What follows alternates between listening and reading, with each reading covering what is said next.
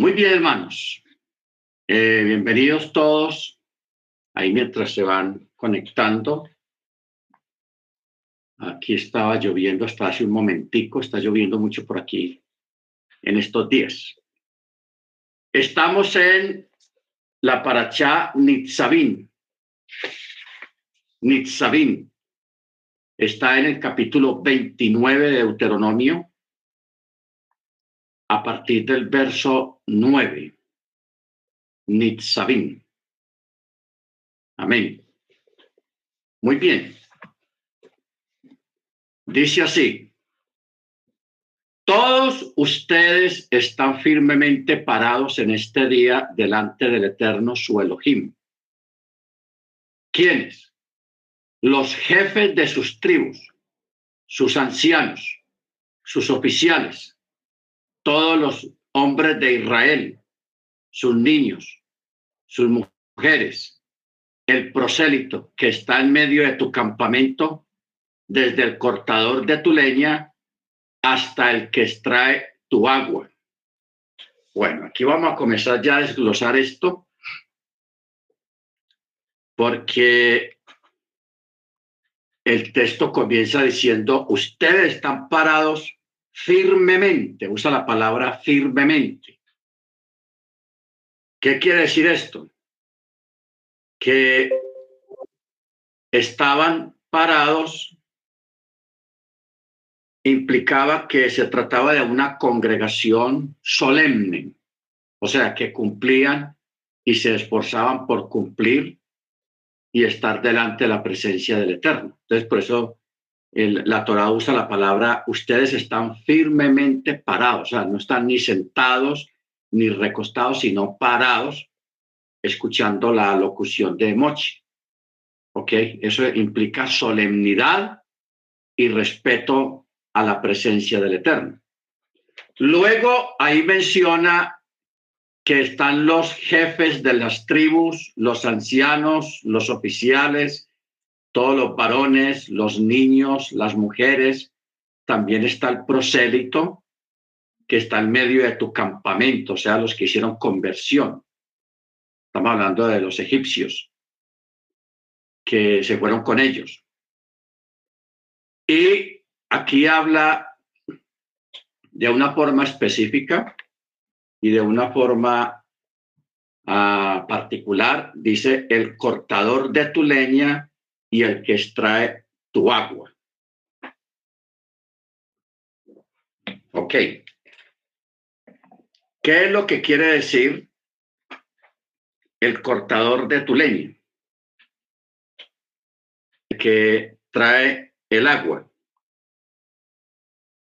Sucede que cuando ellos conquistaron la tierra de Canaán, que había muchos reyes y muchas tribus, hubo una gente que eran cananitas, pero ellos astutamente enviaron emisarios a, Josué y le dijeron que ellos, aunque estaban ahí en Canaán, ellos eran de otro país, eran extranjeros, no eran cananitas, aunque vivían en Canaán. O sea, le, metió en el cuento. Le metió en el cuento a,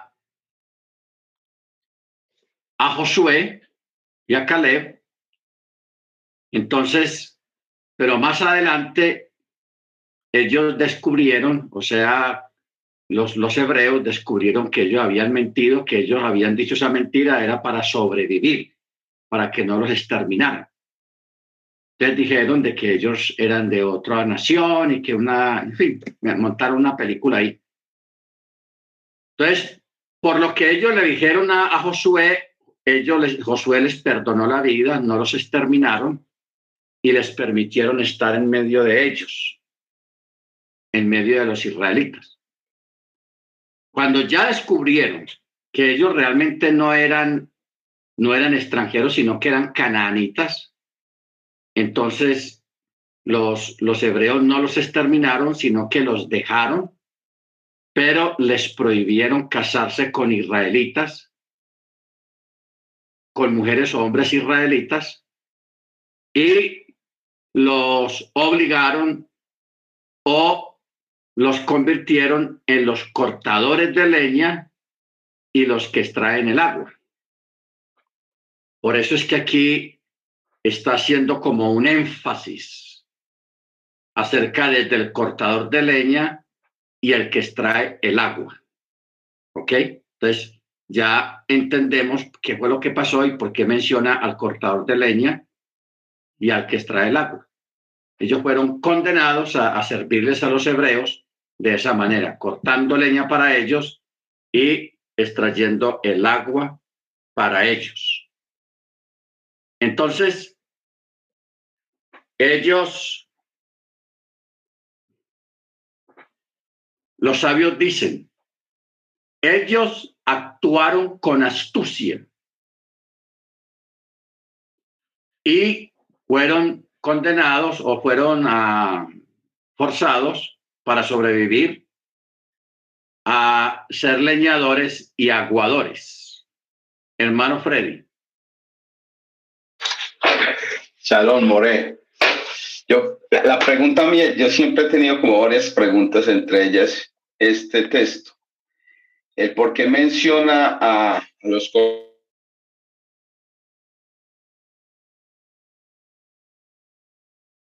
evento después de. O sea, eso fue en el evento de Josué. Entonces, ¿por qué aparecen de Barín? Porque recuerda que el libro de Devarim, el, el Moche le está dando un repaso. Le está dando un repaso y este repaso incluye aún eventos que no habían acontecido todavía, que fueron ya añadidos por Josué. Acuérdate que Moche muere, pero Josué es el que se encarga de seguir escribiendo los eventos finales de la muerte de, de Mochi y otros aspectos que pasaron y otras cosas que pasaron. Entonces, no olvidemos que este, este libro de Deuteronomio es, una, es un recuento de todos los eventos, de todas las cosas. Usted ve que siempre comienza y recuerden que usted pasó esto, que pasó aquí. O sea, todo este libro es, aunque tiene mandamientos también, pero la mayoría del libro es un recuento de todos los eventos, un recordatorio un recuento, una, forma de, del Eterno reprender al pueblo hebreo eh, a través de este libro, de este documento, que es el libro de Devarim. Por eso eh, la palabra Devarim quiere decir palabras, palabras, ¿ok? Palabras, sea, Deuteronomio, palabras, que es todo todo, todo, un recuento de todo. Cuando uno lee todo el libro completo, uno se da cuenta que Moche le recuerda muchas cosas y vea, acuérdese que les pasó esto, que pasó aquí, que pasó allá, acuérdese de esto y, y, le recuerda pues los, los, las buenas acciones y las malas acciones. Entonces, referente a esta gente de los cortadores de agua, tienen que ver con, con de que en parte Josué escribió parte de, este documento también, especialmente en, la referencia a la muerte de Mochi. ¿Ok? Entonces, por eso es que hay un montón de cosas que pasaron más adelante durante el tiempo de Josué, pero él los puso acá, los anexó al libro de Deuteronomio. No los otros, porque los otros sí directamente fue intervención de Mochi, pero el libro de Deuteronomio sí está la pluma de, primeramente el Eterno o la inspiración del Eterno y la pluma de Josué. ¿Ok? O tal vez a través de algún escriba. Pero fue Josué, que fue el sucesor de Moche, el que toma control del pueblo, el que se convierte en líder del pueblo y también de, la parte histórica, la parte de, la redacción o la terminación de la, el libro de, de Devarim, de Deuteronomio. Ok, bendito sea su nombre. Muy bien. Entonces, ¿está bien, hermano Freddy? Claro que sí, mi moreno. Es que ya ese temita lo habíamos analizado. No lo recordaba sí, porque es que nosotros siempre le hemos atribuido que los cinco libros de la Torah los escribió Moisés, ¿cierto? Pero a través del tiempo, el estudio de las parashá, nos damos eh, cuenta de ese tipo de situaciones. Pero está bien, eso es más que eh, para nosotros entender y comprender eso. Usted ya lo había mencionado, pero sí se me ha olvidado esa parte. Y eso sucede también en otros libros de la Torah. Pero bueno, eh, chalón, amado, muchas gracias. Amén. Sí, porque Mochi, pues él no se iba a, a escribir su propia muerte. No era posible, ni dónde lo, lo llevaron, ni nada de esas cosas. Entonces, por eso los últimos capítulos, algunos, no todos, de estos capítulos fueron escritos por Josué o por algún escriba de Josué. ¿Ok? Por eso en el capítulo 34 de Deuteronomio, en el verso 9 dice, y Josué ben Nun, o sea, hijo de Nun, fue lleno del ruach de sabiduría, pues Moche había impuesto sus manos sobre él y los hijos de Israel le obedecieron e hicieron tal como Yahweh había ordenado a Mochi. ¿Ok? Tal como Yahweh había ordenado a Mochi. Pero dice, en el verso 10 dice, pero no se ha levantado aún otro profeta en Israel semejante a Moche, a quien Yahweh trataba cara a cara, face to face, panim le panim. ¿Ok? Muy bien, sigamos. Verso 11. Para que pases por el pacto del Eterno, tu Elohim, y por su maldición que el Eterno, tu Elohim, concerta contigo en este día, a fin de establecerte hoy como pueblo suyo y que Él sea Elohim para ti, tal como Él te habló y como Él juró a tus ancestros, a Abraham, a Isaac y a Jacob. Y no solo con ustedes. Eh, yo concerto este pacto y este juramento, sino con el que está aquí con nosotros, parado hoy ante el Eterno, nuestro Elohim, y con el que no está parado hoy con nosotros. O sea, aquí ya está hablando de los del futuro. Los que ya murieron durante todos estos años, incluyendo nosotros y los que vengan después de nosotros. Verso 15. Pues ustedes han conocido que habitamos en la tierra de Misraim y que hemos pasado en medio de las naciones a través de las que ustedes pasaron y ustedes vieron sus abominaciones, sus ídolos fétidos de madera, piedra, plata y oro que habían con ellos. Porque dice abominaciones. Dice, ustedes vieron sus abominaciones y sus ídolos fétidos. Porque se les llama abominaciones porque son repugnantes como las alimañas. Las alimañas. O sea, criaturas de carácter repugnantes. Y cuando dice ídolos fétidos, se da el nombre de, de esta manera porque son corruptos, repugnantes como el excremento.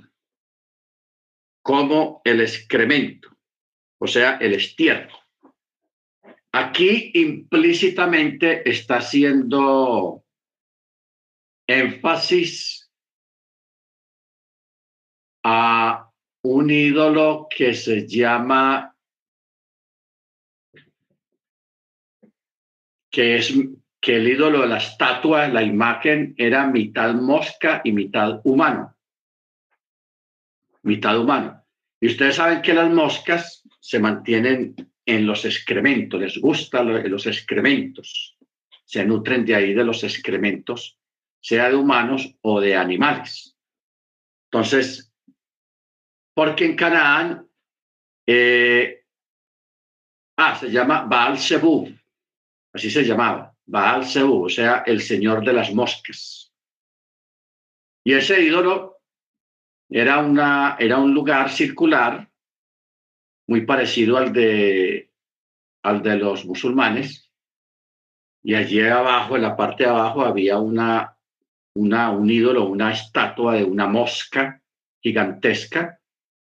Entonces había nichos alrededor y la forma de adorar a ese ídolo era que la gente iba a defecar allá, como una forma de ofrendar. Imaginen ustedes. Por eso es que aquí el, eh, la Torah los llama ídolos abominables e ídolos fétidos. Ídolos fétidos. Entonces se está refiriendo a Baal Zebub, el señor de las moscas.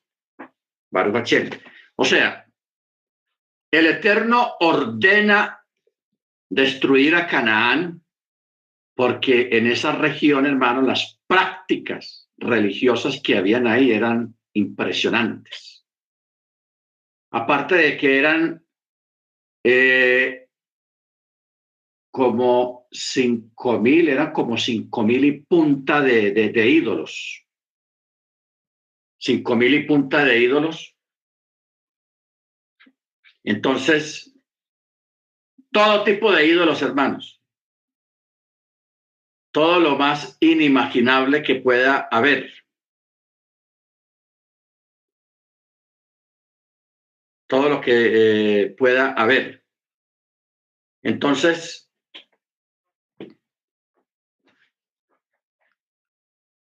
muchas de esas prácticas eran de sacrificios humanos, otros de sacrificios de animales inmundos. O sea, eran unas prácticas, hermanos, muy, muy tenaces entonces, por eso el Eterno, para que el pueblo hebreo no se contamine, adoptando también algunos de esos ídolos, él mandó destruir a todo Canaán, a todos los habitantes canaanitas. Lo mandó destruir precisamente por eso, porque eran gente que estaban en costumbres abominables, detestables e inmundas.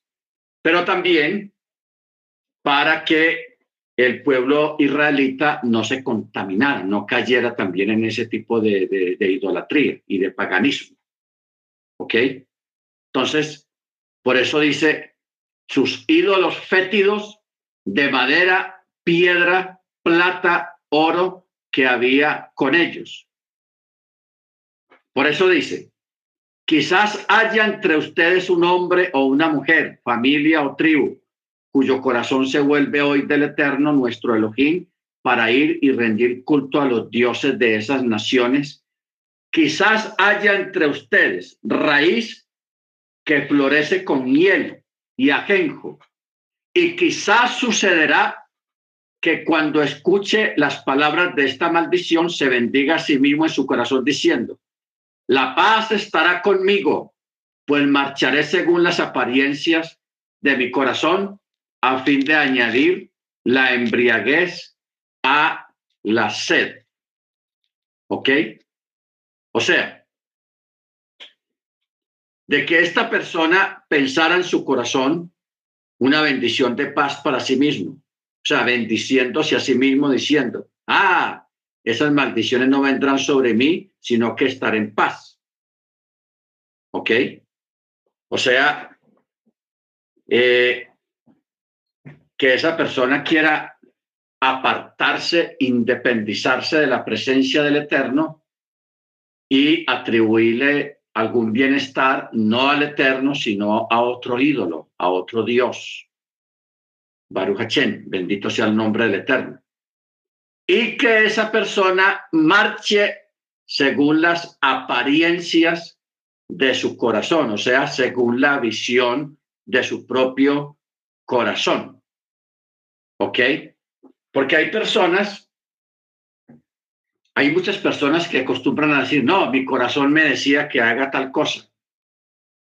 Otros dicen, no, yo sentí en mi corazón que este era el lugar donde yo debía estar.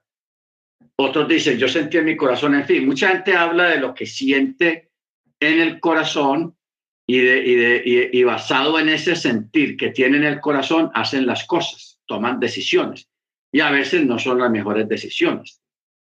¿Por qué? Porque se basó no según la Torá ni según la prudencia, sino según su propio corazón. Entonces, ¿qué ocurre? De que eh, hay personas, hermanos, que ignoran lo que dice la misma escritura. La misma escritura dice que engañoso es el corazón del hombre. ¿Quién lo podrá entender? ¿Se da cuenta? Engañoso es el corazón del hombre. O sea que nosotros no podemos confiarnos ni en nuestras propias emociones. ¿Ok? No confiarnos en nuestras propias emociones porque las emociones matan. Las emociones no pasa de eso, de ser solamente emociones. Bendito sea el nombre del Eterno. O sea, nosotros hermanos Ustedes recuerdan que cuando se estaba ya en, la, en el grupo cristiano, en la iglesia cristiana, eh, la gente se guiaba mucho por las emociones. éramos muy emocionales y pensábamos que esas emociones era el Espíritu Santo. ¿Ok? Pero ¿qué pasa? Que ahora que tenemos la Torah en nuestra mano, que tenemos la, la claridad de la Torah, nos damos cuenta que son solamente emociones humanas guiadas por, por una, un sermón bien elaborado para explotar las emociones de las personas, pero que la Torah nos lleva siempre a la cordura, a la prudencia y nos enseña a primar que lo primero es la obediencia a la Torah, no las emociones. Porque si usted, un ejemplo, si una persona un día domingo, el primer día de la semana, tiene una experiencia religiosa, una experiencia espiritual muy fuerte, muy grande, entonces la persona en medio de su emoción dice, ah, e-, este domingo fue una bendición para mí, yo me sentí tan bien, entonces más bien para honrar al Eterno, yo voy a guardar más bien el domingo, el chaval domingo, porque fue un domingo que sentí esto son emociones. ¿Ok? O sea, a raíz de una bendición, tomó una decisión emocional. No que la bendición sea algo emocional, porque las bendiciones del Eterno no son emocionales, son normales, son bendiciones. Pero la persona se confunde y se va por la parte emocional y empieza a cambiar las cosas entrando en, en, abierta desobediencia a la Torá. ¿Ok? En abierta desobediencia a la Torá. Entonces, por eso nosotros tenemos que tener mucho cuidado, hermanos, con el manejo de las emociones. El emocionarse no es malo, no es pecado, de ninguna manera, es, es humano y es normal una emoción. El asunto está es que usted, a usted una emoción no lo desvíe de la Torah. No lo desvíe ni te desvíe de la obediencia al mandamiento. Esa es la clave. No desviarnos. Baruch Porque ahí es donde está el problema. Que no sabemos distinguir en lo que es una emoción de lo que es el verdadero mandamiento dado en la escritura. Estamos ¿Estamos claros, hermanos, en este aspecto? Muy bien. Por eso dice, según las apariencias de mi corazón, a fin de añadir la embriaguez a la sed. ¿Se da cuenta? La embriaguez a la sed. Ahora, el Eterno añadirá castigo por lo que hizo hasta ahora sin intención. Eso es el pecado no intencional, que lo hubiera pasado por alto. Pero ahora, en su obstinación, ha provocado que lo agregue al pecado intencional y el Eterno te cobrará todo junto. De igual modo, los sabios dicen, eh, yo te añadiré las faltas intencionales a la, no, a la, añadiré a las faltas no intencionales a las intencionales. O sea, cuando uno se obstina, cuando uno quiere cambiar las cosas. ¿Ok? Por eso fue que el, el catolicismo cambió el sábado por el domingo, en medio de una emoción, bajo la presión de las culturas paganas, se emocionaron y dijeron, ah, no, entonces ya eh, hagámoslo el domingo, guardemos el domingo porque esto está muy bueno, yo sentí algo muy bueno en, un domingo y todo eso, entonces se va por las emociones y así fue como el mundo religioso de antiguo cambió el Shabbat por el domingo. Y luego llega otra, otra persona importante y empaca dentro de esa adoración al domingo la adoración al sol. Y ahí sí quedaron arreglados. Así quedaron arreglados completamente. Por eso es que en inglés el, el, día domingo se, se dice Sunday. Sunday, que quiere decir el día del sol. Tenaz Mucha gente no entiende no entiende eh, realmente lo que quiere decir la palabra domingo, especialmente en inglés. Día del sol. Día del sol. Pero hasta ahora, en ese mundo allá, no se ha parado nadie como para protestar y decir, pero ¿cómo es posible que nosotros estemos adorando eh, al sol a través eh, en el día domingo, en el Sunday? ¿Ok? pero nadie protesta ni nadie dice nada porque tienen un velo muy grueso delante de sus ojos que no les permite bien ver con claridad realmente lo que está pasando. Amén. Baruch Hashem. Nosotros todos los días debemos darle gracias al Eterno porque Él nos abrió el entendimiento, nos quitó el velo y hoy en día entendemos de una forma tan clara y tan concisa que realmente nosotros decir que vamos a volver atrás a donde estábamos no, eso no, no está en, nuestro, en nuestra mente, ni en nuestro corazón, ni en nuestros planes futuros. Es imposible volver atrás a practicar lo que se antes practicaba porque no, no da, realmente no da. ¿Ok?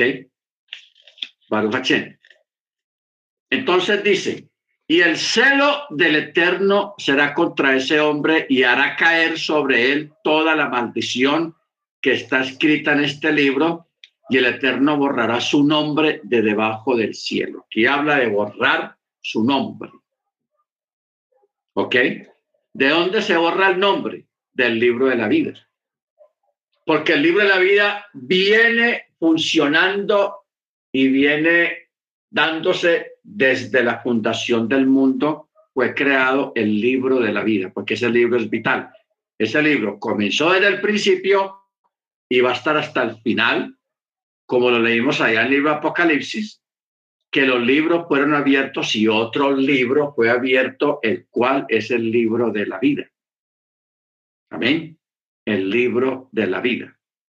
Bendito sea el nombre del Eterno.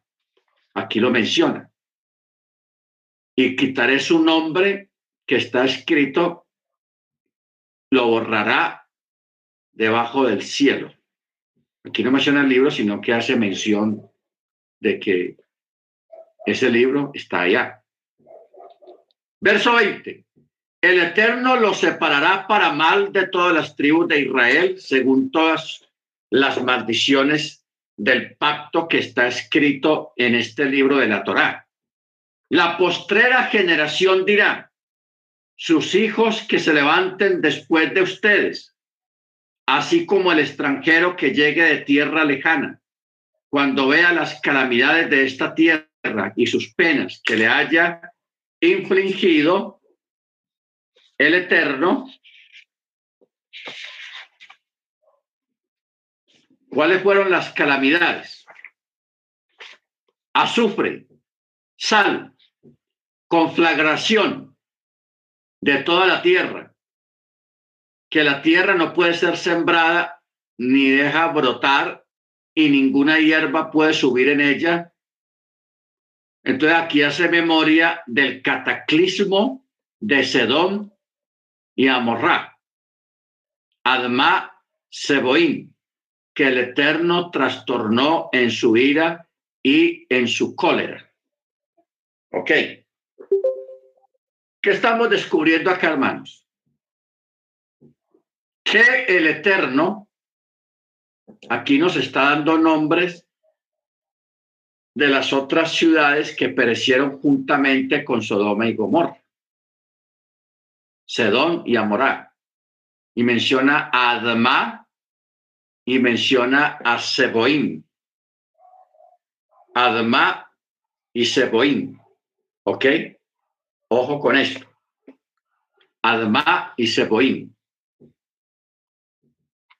Baruch Todas las naciones dirán, ¿por qué el Eterno ha hecho así a esta tierra? ¿Por qué este ardor de cólera inmensa?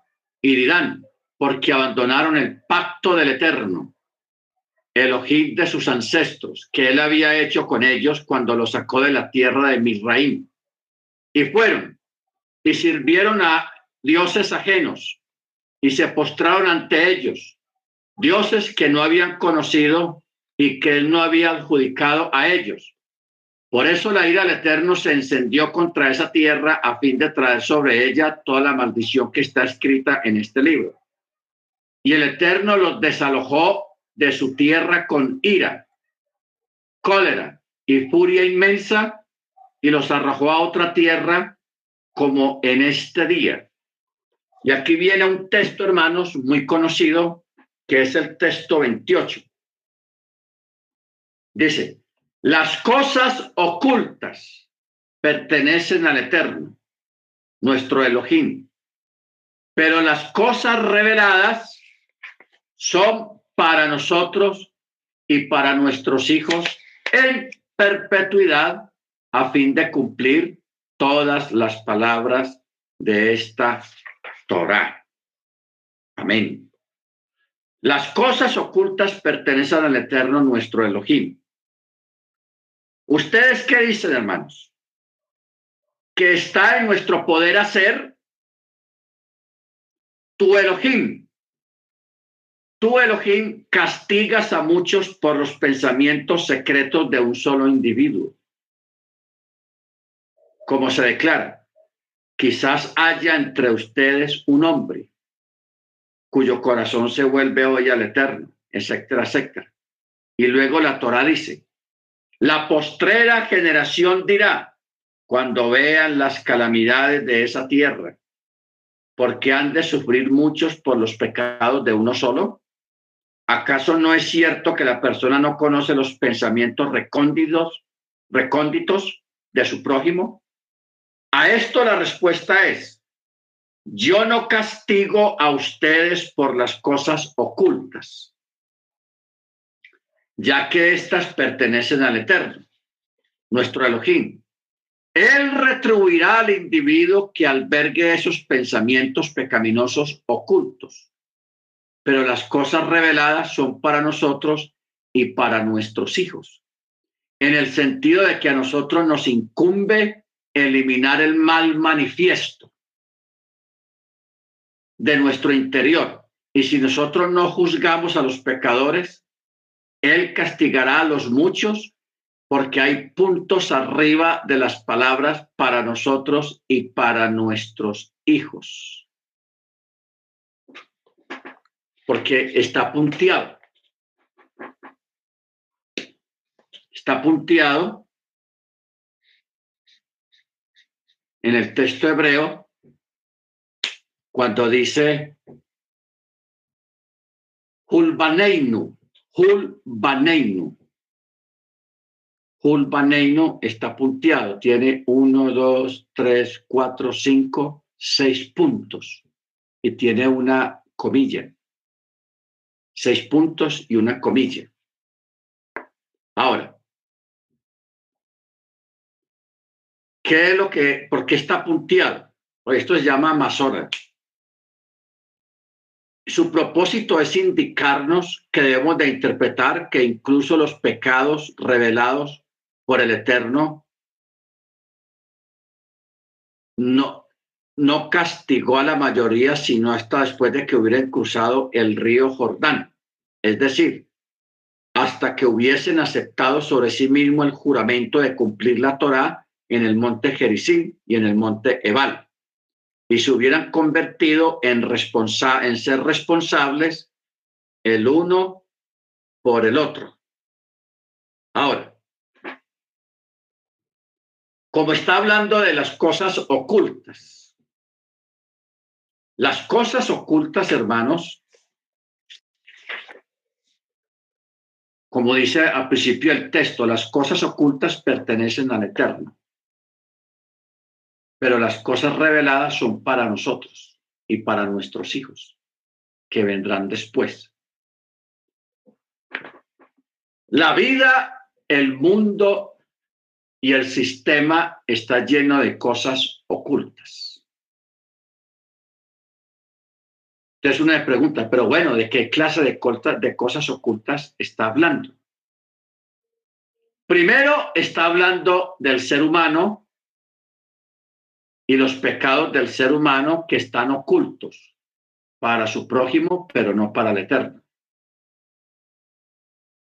Muchas veces una persona sufre una enfermedad o tiene un castigo o un juicio de parte del cielo, y a veces hasta ni la misma persona que está sufriendo esa situación sabe por qué la está sufriendo. El único que lo sabe es el Eterno. Por eso el Eterno no permite, hermanos, no permite que nosotros juzguemos, no permite que nosotros juzguemos pero tampoco permite que nosotros conozcamos los pensamientos de los demás. ¿Ok? Él no permite que nosotros conozcamos. Por eso, eso de que leer el pensamiento, eso no existe. No existe. El Eterno nos ocultó, nos, dio, nos puso ese límite para que no entráramos y nos volviéramos jueces y nos escondiéramos de las personas, porque si la gente pudiera leer la mente, hermanos, eh, los más escrupulosos se irían a vivir al monte como ermitaños para que nadie le leyera el pensamiento, sus malos pensamientos. Entonces, todo el mundo estaría huyendo de todo el mundo, estaría alejándose de todos porque dice, no, este me va a leer el pensamiento y se va a dar cuenta de lo que yo pienso. Entonces, el Eterno puso un velo a todos los seres humanos respecto a esta parte, a este punto, y solamente el que tiene conocimiento de todas las cosas, de todas las verdades, es el Eterno. Ahora, hay otras cosas que tienen que ver con el pasado. O sea, usted ha visto Ustedes han visto hoy en día que con la tecnología que hay y la que viene todavía, cómo se han descubierto cosas que no tienen explicación. No hay forma de explicarlas. No hay forma. Hoy en día, por ejemplo, se habla de, de, bueno, de hace mucho tiempo, se habla de la Atlántida, de los Atlantes, se habla de Nibiru, se habla de, de un montón de cosas y aparte de eso, de que hay pruebas arqueológicas escritos en piedra, hay grabados en piedra, hay papiros, hay documentos de cosas antiguas. Hay objetos gigantescos que los han descubierto enterrados en la tierra, que no es creación humana ni es creación natural, porque se ve que ahí hubo maquinaria que se que fabricó algo, ese objeto, gigantescos objetos, y hoy en día nadie es capaz de explicar eso. ¿Qué, qué pasó con eso? Porque aparece una, un, un cilindro de un material desconocido, redondo, completamente redondo y alargado, y, de, un, de un metal que ni el tiempo, ni los años, ni el agua, ni el polvo lo ha deteriorado y nadie sabe explicar eso de dónde vino ni qué hay dentro de eso. No se atreven ni a tocarlo, ni a, a meterle una broca para ver si eso es hueco o es sólido. Eh, en fin, hermano, hoy en día hay una explosión de descubrimientos, de cosas misteriosas que nadie, ni un gobierno siquiera, se atreve a comentar algo al respecto. ¿Por qué? Porque a nosotros, hermanos, en los textos de historia, en las bibliotecas, nos empacaron una historia de la humanidad. Nos crearon una historia. Pero esa historia, cuando usted se pone a examinarla bien, tiene vacíos, tiene huecos que no encajan tiene vacíos que no, no, no hay quien los llene. ¿Ok? Entonces, hoy en día, por ejemplo, antiguamente, hermanos, cuando un país invadía a otro, borraba la historia de ese país. La borraba. La historia del, del, del, del rey derrotado, del que vencieron, entonces, por ejemplo, pongamos un ejemplo. Cuando los hebreos salieron de Misraín, de Egipto, Egipto quedó arrasado completamente, quedó sin varones. Allá solamente quedaron los pobres, los ancianos, los niños y las mujeres. Todos los varones murieron ahogados en el mar, juntamente con el rey, con, Faraón, con Paró. Entonces, ¿qué pasó? Vino otro rey vecino cuando vio la situación en Egipto, ¡cuácate! Le cayó arriba a Egipto, lo invadieron, no hubo resistencia, nadie se resistió. Entonces, de ahí se empezó a levantar otra dinastía diferente en Egipto. ¿Y qué hizo esa gente? Borró la historia de ahí para atrás. Borró la historia, como que ellos son los únicos que han existido en ese país. Entonces, e-, ese tipo de comportamiento de los vencedores ha sido una constante a través de la historia. ¿Ok? Ha sido una constante a través de la historia. Entonces, ustedes saben que la escritura nos habla de eventos que ocurrieron antes de, de que el Eterno pusiera a Adán en la tierra, de que él creara a Adán. Ocurrieron muchas cosas. Pero mire usted que la historia no habla de eso, ni sabe de eso. ¿Ok? Nadie habla de eso. La Torah, la Tanakh, en algunas partes nos da pistas, hermanos, textos sueltos. Por ejemplo, cuando habla del Leviatán. La, la historia mundial no habla del Leviatán Usted va a los libros de una biblioteca pública de un país donde esté la historia de la humanidad, ahí no habla del Leviatán, no habla de los sucesos y de los eventos antes del diluvio, no habla de eso.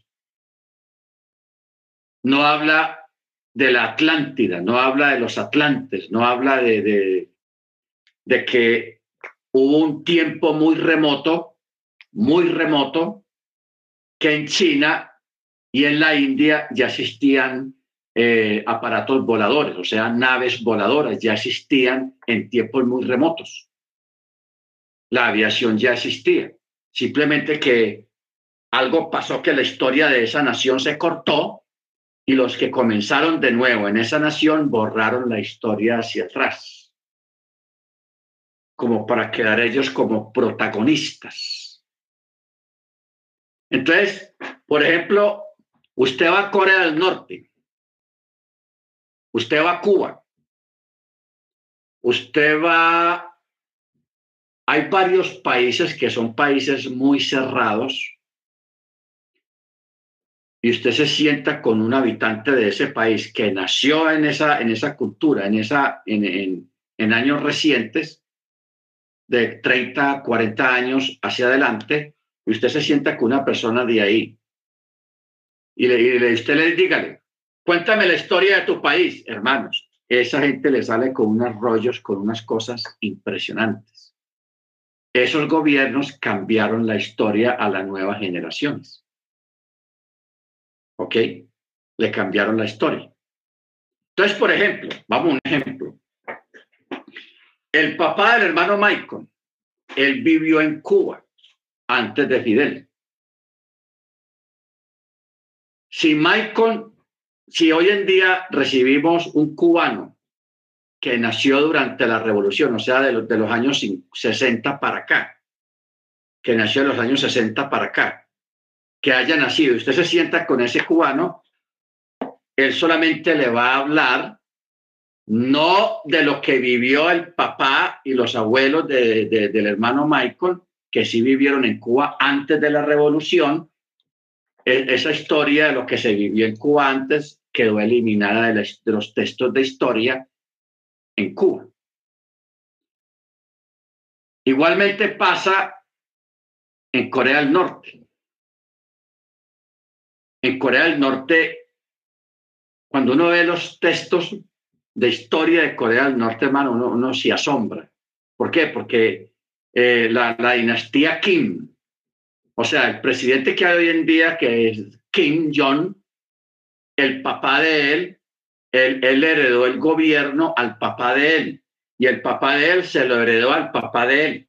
Entonces el papá de él creó una nueva historia acerca del abuelo, diciendo que fueron creados por una divinidad que ellos tienen allá en ese, en ese país y que, y que ellos son dioses. O sea, en Corea la gente lo obligan a adorar a Kim, al que hay ahora, que es el hijo desde el que ya murió. A ellos los tienen por divinidades. ¿Ok?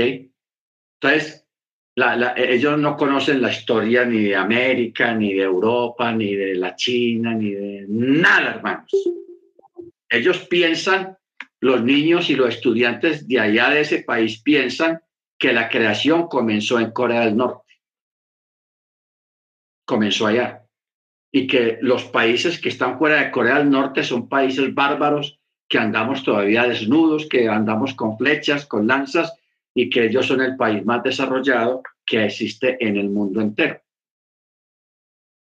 Porque ahora no les permiten Internet como usted lo tiene, que usted tiene acceso a lo que usted le dé la gana de cualquier parte del mundo, no ella ya es un Internet controlado y dado por el mismo gobierno y la información que hay en Internet para ello es solamente lo que el gobierno les ponga. Entonces, hay otro país, creo que es Birmania, En fin, yo, aquí tengo un libro, dos libros, hermanos, donde hay fotografías y de, cosas y de objetos, hermanos. Eso es un impresionante uno ver eso. Y todavía están cosas que no quedaron en estos libros porque se han descubierto recién, apenas.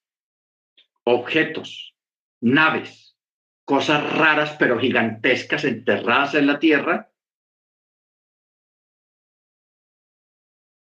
Porque lo que hoy en día es el Sahara, eso antes era, era tierra fértil, habían ríos, lagos, mar, pero hoy en día es un desierto. Si, si los arqueólogos se propusieran a, desenterrar la arena, descubrirían que allá abajo, a un kilómetro de, de profundidad o a un kilómetro y medio o dos kilómetros, hay restos de vegetación, de selvas, de montañas, de ríos, de, de, ciudades antiguas y no ciudades ordinarias, no, ciudades modernas, que hoy en día están sepultadas allá abajo.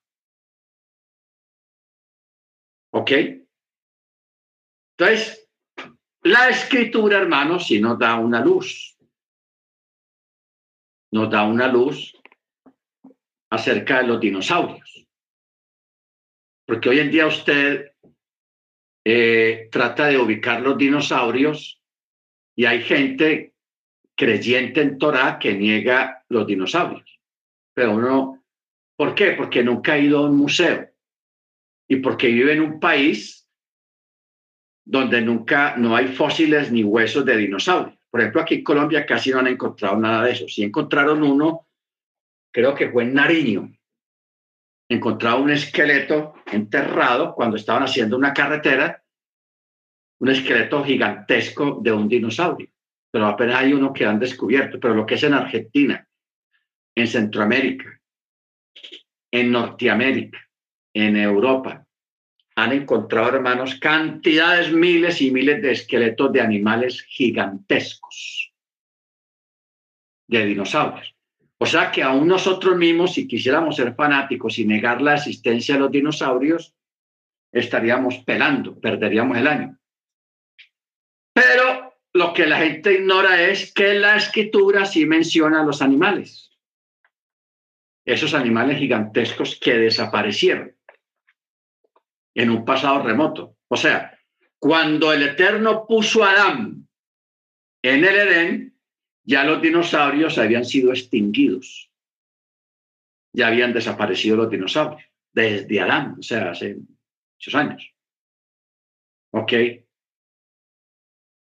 Luego, tenemos que tener en cuenta también que en Birmania, en un país por allá asiático, hermanos, hay unos monumentos. Ahora, vamos a México. Hoy en día, donde hay unas pirámides, hermano Ángel, si me recuerda el nombre de ese lugar, que eso ya lo despejaron, porque México es grande y México tiene mucha área selvática, pura selva. Igualmente en Guatemala. ¿Cómo llama, hermano? Perdón. Se llaman las pirámides de Teotihuacán. Ok. Sucede, hermanos, de que ese lugar lo descubrieron hace, no hace muchos años.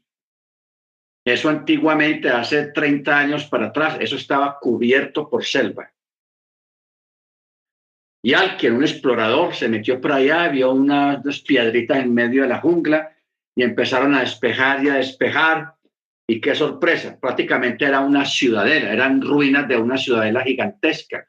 Habían varias pirámides, había muchas cosas que ya la vegetación a través de los años y de los años había cubierto todo eso, de pura selva, y no se veía desde el aire ni de los aviones. Pero ya lo despejaron todo y hay tremenda ciudadela y eso hoy en día se puede ir allá, que es un lugar de turismo. Pero cosas grandes, no cosas así pequeñas de 10 metros, no, cosas gigantescas, pirámides grandes. Entonces, todavía en esa selva, en México, en Guatemala, todavía hay ciudades antiguas de culturas eh, no incaicas, sino aztecas, de la antigüedad que están enterradas ahí. Igualmente en China, porque es que China, hoy en día la gente sabe de China, pero hace unos 50 años para atrás, China era impenetrable. Estaba aislada de todo el mundo.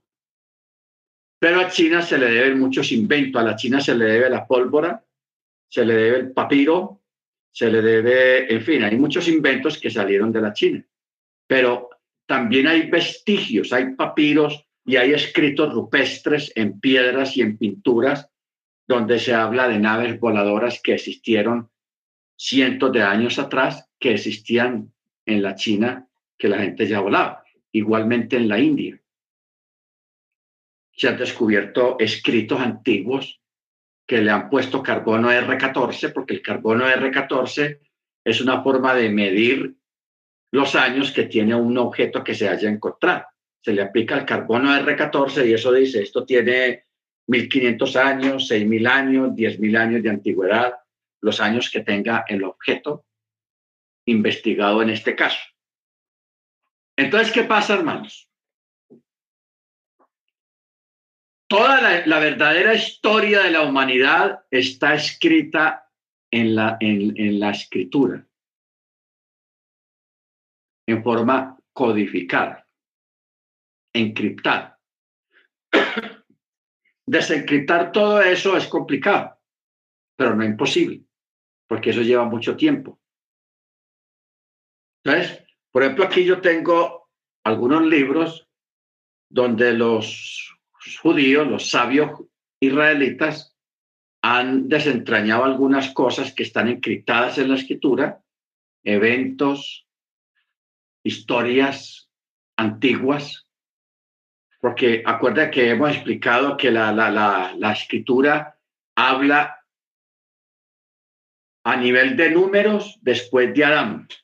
Dicen el año tal, eh, cuando dice, por ejemplo, de, del libro de Judas, dice que no, séptimo desde Adán, etcétera, etcétera, habla números, a través de números.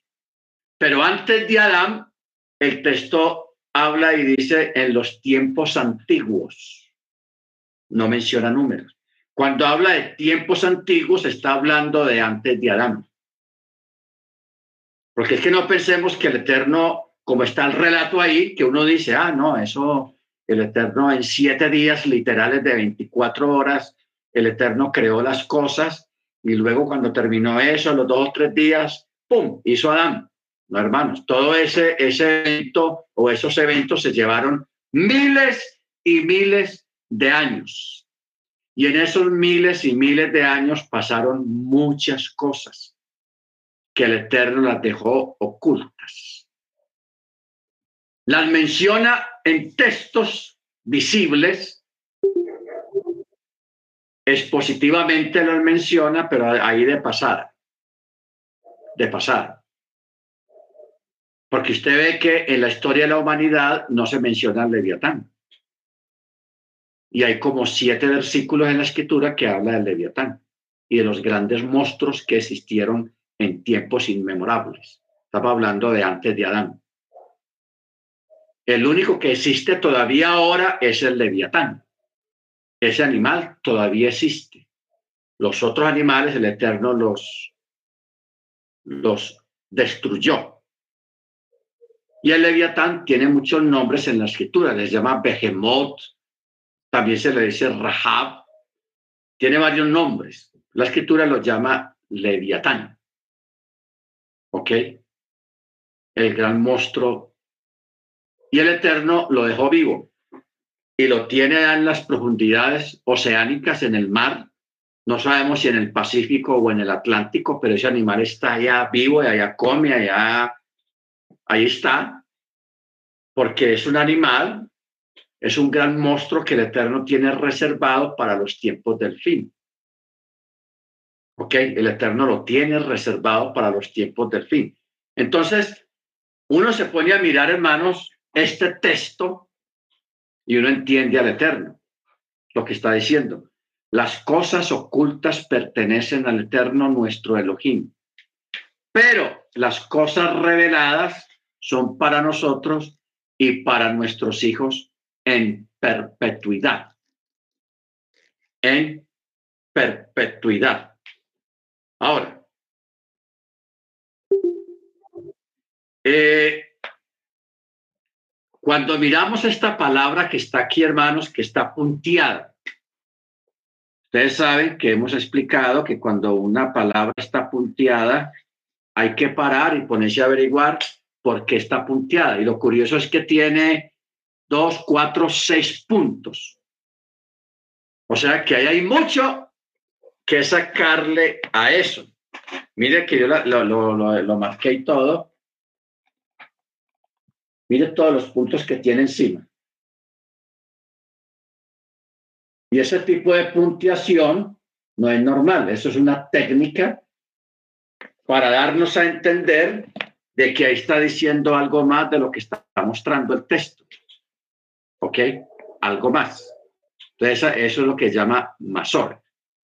Entonces, ahí, hermanos, porque está hablando de nuestros hijos en perpetuidad, a fin de cumplir todas las palabras de esta Torah.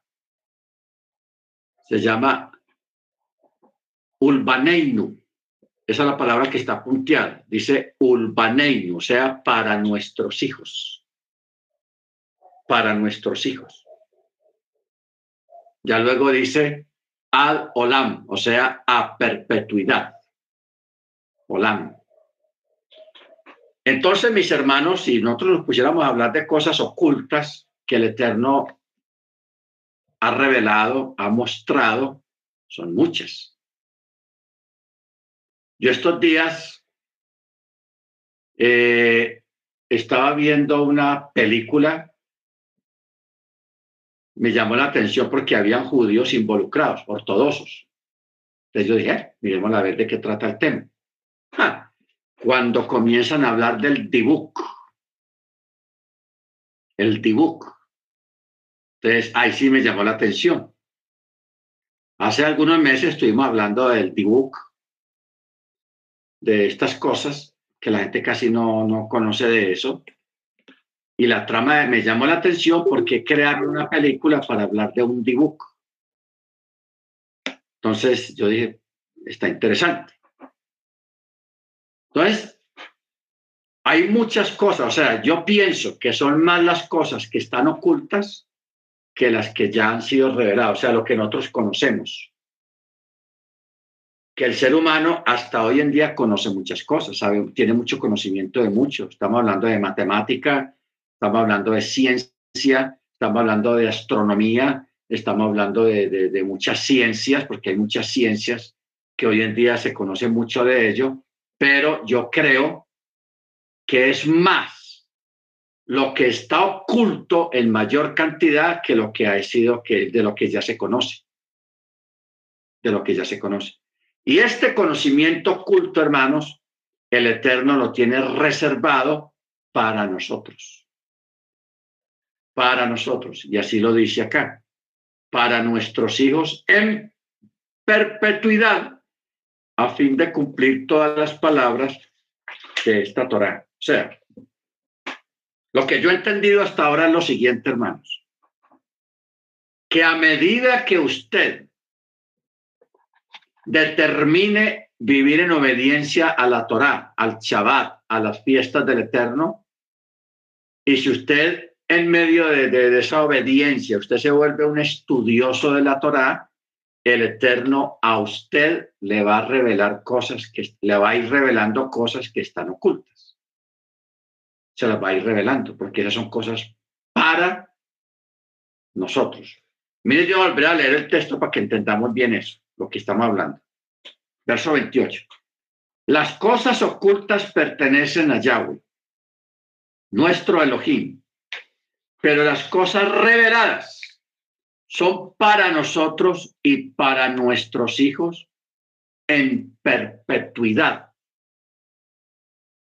Ojo con esto, para nuestros hijos en perpetuidad, o sea, ad olam en perpetuidad. Entonces, hermanos, esto quiere decir de que los descendientes que escucharon estas palabras por primera vez, los descendientes de estos que escucharon estas palabras, son acreedores o somos acreedores de esas cosas, de conocer y de saber esas cosas que son reveladas y otras que estuvieron ocultas, pero que ya fueron reveladas y otras que todavía están ocultas y que faltan por ser reveladas. Por eso es que Pablo, que fue el que más escarbó en todas estas cosas, él siempre habla de, la palabra misterio, el misterio del Mesías, el misterio de la Keilah, el misterio de esto, el misterio de aquí, el misterio de allá, de muchas cosas que en este tiempo, en la era mesiánica, fueron reveladas. Reveladas, porque la venida del Mesías fue una revelación. La, la existencia de la Keilah, de la congregación, por medio del Mesías también es una revelación que ya fue revelada, el misterio de Machía. Luego, lo que habla en, Timoteo eh, 3:16. Grande es el misterio de la piedad, o sea, de la salvación. ¿Cuál es el misterio de la manifestación de Yeshua, del Eterno, por medio del Mesías? ¿Ok? Entonces, por eso dice, visto de los ángeles, recibido arriba en gloria, en cabot. Baruch Todo esto son cosas, hermanos, reveladas que hoy en día ya no están ocultas. Fue oculto o estuvo oculto para la generación de antes, las generaciones de antes del diluvio, eh, perdón, de antes de la venida del Mesías. Todo eso estuvo oculto para ellos, para Moche, para los profetas. Por eso Pablo dice que los profetas inquirieron, preguntaron y escarbaron, pero a ellos no les fue mostrado nada. ¿Por qué? Porque era un secreto, un misterio muy bien guardado por parte del Eterno. ¿Ok? Baruch Entonces estamos, alguien quiere preguntar algo al respecto, bien pueda hacerlo, hermanos. Bendito sea su nombre. ¿Alguien quiere prender el micrófono? More, yo tengo una preguntita. usted dijo que el Leviatán y el Behemón es el mismo. ¿Es correcto? No, el, el Behemoth. Ah, el Behemoth, sí, sí, el Behemoth. se pronuncia así. Ajá. Porque, es lo mismo. ok, porque en, en el libro de Enoch dice que, que uno es el, el Behemoth es varón y el leviatán es hembra. So, a veces me queda como un poquito. Y dice que él, separó, el leviatán está en lo más profundo de, del mar, de las aguas del mar, y el otro está en lo más profundo de como la el desierto, lo más profundo del desierto es. Entonces a veces como Ah, no, no, no crea que estoy contradiciéndolo, es porque me queda como... O sea, está escrito de esa manera para desorientar a las personas a, no a, no poner, por ejemplo, hoy en día un arqueólogo a ponerse a buscar en el mar o a ponerse a buscar en el desierto. O sea, el Eterno lo hizo de esa manera como llamémoslo, para confundir. Mm. Como para que nadie diga, ah, lo voy a buscar en el desierto y empiezo a escarbar en el desierto a hacer desastres. O lo voy a buscar en el mar. Entonces, por eso menciona con los dos nombres y dos lugares. Ok, muchas gracias, Morel, ya lo tengo claro. Pero la pista más grande que hay acerca del Leviatán es que sí está en el mar porque lo menciona varias veces. Por ejemplo, aquí en Job 41 dice, ¿sacarás con anzuelo al leviatán o amarrarás con una cuerda su lengua? Y ahí lo describe en todo el capítulo 41 del libro de Job. Luego en los salmos también dice que el Eterno juega, juguetea con el leviatán en los mares. Para nosotros es un, es una, un animal, hermanos, gigantesco. Puede medir más de 100 kilómetros. O sea, es una cosa grande ese animal. Por eso el Eterno lo tiene por allá bien guardado y le puso límites que no pasara de ahí. Porque si ese, si ese animal llega a salir de, su lugar, eh, eh, eso sería un desastre. Con esos barcos que para nosotros son gigantescos, esos barcos cargueros, los transatlánticos, los de turismo, para ellos son como jugueticos. Para ese animal es como un juguete pequeñito, un transatlántico, un carguero un tanquero, de lo grande que es ese animal.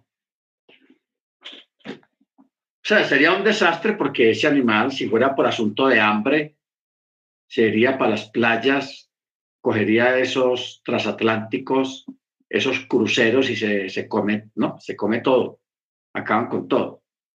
Por eso el Eterno les puso límites, pero que están ahí, están ahí. Bueno, ¿alguien más, hermanos, quiere aportar algo o preguntar algo?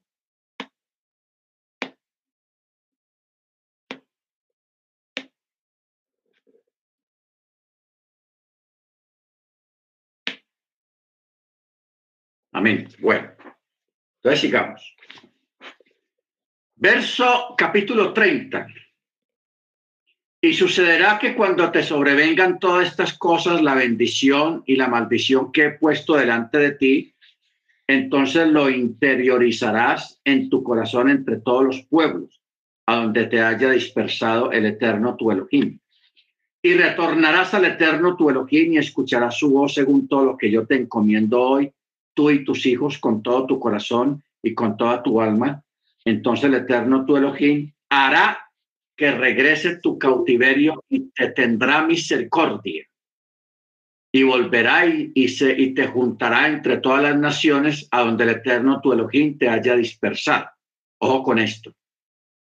Y aunque tu dispersión esté en el confín del cielo, de ahí te juntará el eterno tu Elohim y de ahí te tomará y el eterno tu Elohim te traerá a la tierra que tus ancestros habían heredado y la tomarás en posesión y él te beneficiará y te multiplicará más que a tus ancestros, tenaz. O sea, cuando uno mira la Biblia, hermanos, que es un documento tan antiguo, pero fue escrita de una forma tal que mire lo que yo acabo de leer ahí. Le está hablando a los ancestros pero también nos está hablando a nosotros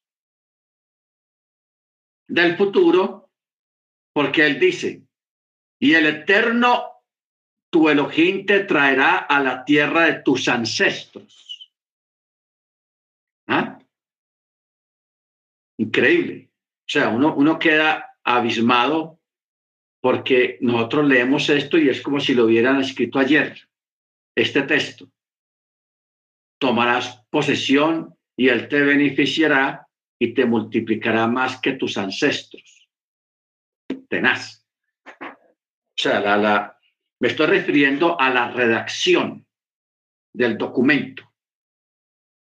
Que la Tanakh, aunque fue escrita este documento, que fue escrito hace cuatro mil años aproximadamente, uno lo lee y es como si lo hubieran escrito la semana pasada o hace un mes. O sea, fue editado de una forma tal que si lo lee una persona de aquí a 200 años más adelante, esa persona va a sentir lo mismo, como que, como que fue escrito hace un mes o dos meses, va a sentir lo mismo. Increíble eso, hermano. O sea, el Eterno es tenaz en asuntos de redacción y de la forma como él redactó este documento, con palabras antiguas con palabras en un tiempo muy antiguo, muy elemental, pero que son eh, vigentes en este tiempo. Amén. Verso 7. El Eterno tu Elohim impondrá todas estas maldiciones sobre tus enemigos y sobre tus aborrecedores que te persiguieron. Y tú retornarás y escucharás la voz del Eterno y cumplirás todos estos mandamientos que yo te ordeno hoy y el Eterno tu Elohim te hará abundar para bien en toda labor de tus manos. Hay hermanos que tienen muchos problemas con la conexión. La hermana Beatriz, la hermana Adriana, se les va y se les vuelve la señal cada rato. Que está, puede ser que está lloviendo por allá, por esos lados, porque aquí ya escampó, pero estuvo lloviendo. Bueno, seguimos. El Eterno, tu Elohim, te hará abundar para bien en toda labor, en toda labor de tus manos, en el fruto de tu vientre, en el fruto de tus animales y en el fruto de tu tierra. Pues el Eterno volverá a regocijarse en ti para bien, como se regocijó con, en tus ancestros si escuchas la voz del Eterno tu Elohim para guardar sus mandamientos, sus estatutos, que están escritos en este libro de la Torá, si retornaras al Eterno tu Elohim con todo tu corazón y con toda tu alma, pues este mandamiento que yo te encomiendo hoy no está encubierto de ti, ni está lejano, no está en el cielo para que pudieras decir, ah, ¿quién ascenderá por nosotros al cielo y lo tomará para nosotros? Para que lo escuchemos y lo hagamos. Ni está allí en el, mar para que pudieras decir, oh, ¿quién atravesará por nosotros al otro lado del mar y lo tomará para nosotros? Para que lo escuchemos y lo hagamos. Mire que Pablo hizo alusión a estas palabras. ¿Quién ascenderá al cielo y lo tomará para nosotros? Para que lo escuchemos y lo hagamos. Vamos a buscar la cita. Estamos en Deuteronomio 30, 12. Deuteronomio 30, 12.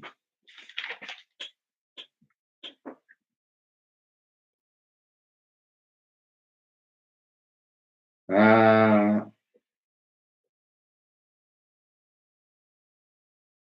Romanos 10. Vámonos para Romanos 10, que Pablo hizo referencia de esto.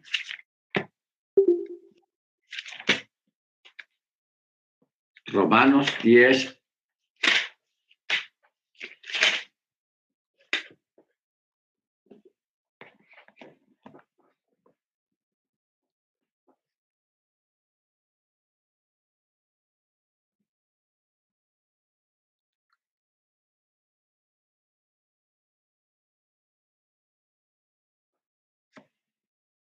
Ah,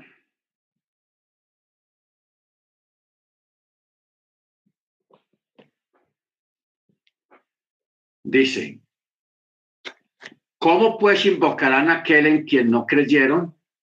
¿Y cómo creerán en aquel en quien no, a quien no oyeron?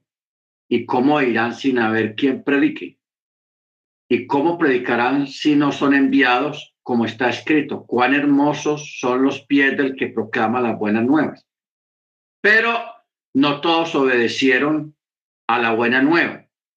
Pues Isaías dice, Señor, ¿Quién creyó a nuestra predicación? Así que la fe viene por medio de la predicación y la predicación a través de la palabra del Mesías. Pero digo, ¿acaso no oyeron? Antes bien, por toda la tierra salió la voz de ellos y hasta los confines de la tierra habitada sus palabras. Pero pregunto, ¿acaso no lo conoció Israel? Primeramente Moche dice, yo os moveré a celos con un pueblo que no es pueblo y os provocaré a ira con gente insensata. Isaías se atreve a decir, fui hallado de los que no me buscan, me manifesté a los que no preguntan por mí. Pero acerca de Israel dice, todo el día extendí mis manos a un pueblo rebelde y contradictor. Muy bien. Aquí vamos a mirar, hermanos, una una hermana me envió un video estos días en contra de la Torá. Porque en, ahí en el capítulo 11 de Romanos, en el verso 2 y 3 dice, no ha desechado Elohim a su pueblo que eligió de antemano ¿O no sabéis qué dice la escritura sobre Elías? ¿Cómo invoca al Eterno contra Israel? ¿Qué fue lo que dijo Elías? Le dice, Señor, mataron a tus profetas, destruyeron tus altares, y yo he quedado solo y buscan mi vida. Pero ¿qué le dijo la divina respuesta? Me he reservado siete mil varones quienes no doblaron rodilla delante de Baal. Así pues, aún en el tiempo presente ha surgido un remanente escogido por gracia. Bueno, en el video que la hermana me envía, es un video hecho por un judío ortodoxo contradiciendo esto que está escrito acá. porque el verso 3 es un texto que está escrito en la Biblia que dice, Señor, mataron a los profetas y destruyeron tus altares. Bueno, entonces vamos, 11.3. Eso está en Primera de Reyes 19, 10. Primera de Reyes 19, 10. Es bueno poner este paréntesis, hermanos, porque ese video, pues mucha gente lo tiene y cualquier día usted lo va a recibir también. Y el que no entiende la escritura lo pone a patinar. Ah.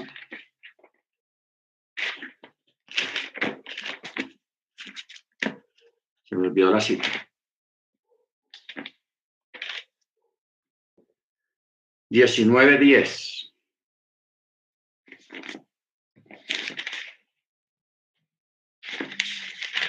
Primera de Reyes diecinueve diez. Dice, y él respondió, he sentido un vivo celo por Yahweh Eloje Chebaot, porque los hijos de Israel han abandonado tu pacto, han derribado tus altares y han matado a espada a tus profetas, y solo he quedado yo y me buscan para matarme también. Entonces el Eterno le responde. O sea, de que hayan matado a los profetas, eso sí fue verdad. Lo que pasa es que la gente, hay gente que no entiende que esa era la época de, de Samuel. Y Samuel tenía una escuela de profetas. Muchos profetas, muchos estudiantes profetas, y eran profetas.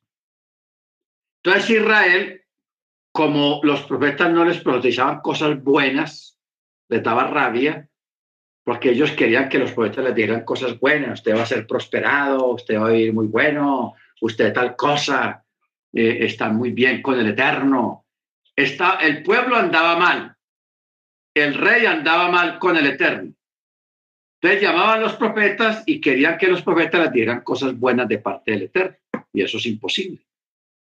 Entonces, como los profetas más bien los reprendían por las cosas malas que estaban haciendo, entonces ellos los mataban.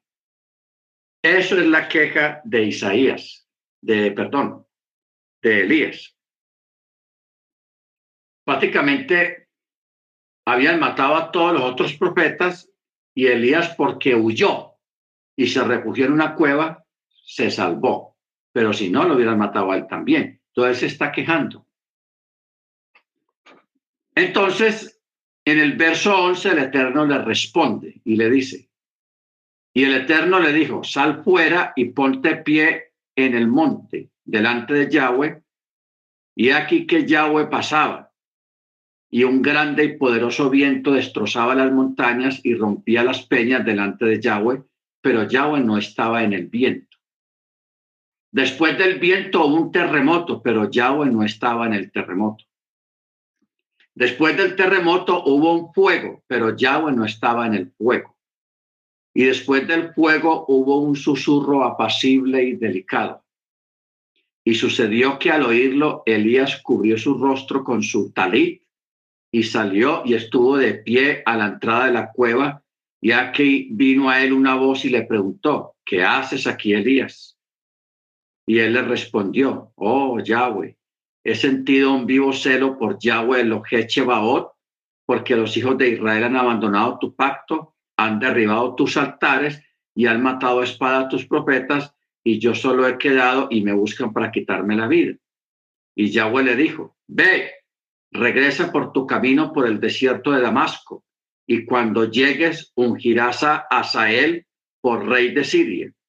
También oirás como rey de Israel a Jehú, hijo de Nimsi, y ungirás a Eliseo, hijo de Safat, de Abel Mejolá, como profeta en tu lugar. Y sucederá que el que escape de la espada de Asael lo matará Jehú y el que escape de la espada de Jehú lo matará Eliseo. Yo he hecho que queden en Israel siete mil varones cuyas rodillas no se doblaron ante Baal y cuyas bocas no lo besaron. ¿Ok? O sea, Elías, en medio de su problemática que él estaba manejando, él pensó que todo el mundo se descarriló, esto se acabó, solamente quedo yo como varón del Eterno y ya, hasta aquí llegamos, aquí, hasta aquí llegó todo. Pero el Eterno le dijo que él, habían todavía siete mil hombres que estaban bien, que no habían doblado sus rodillas ante Baal ni habían besado las estatuas, los ídolos. ¿Ok? Pero sí dice que habían matado a los profetas, no los asirios ni los babilónicos, sino los mismos israelitas.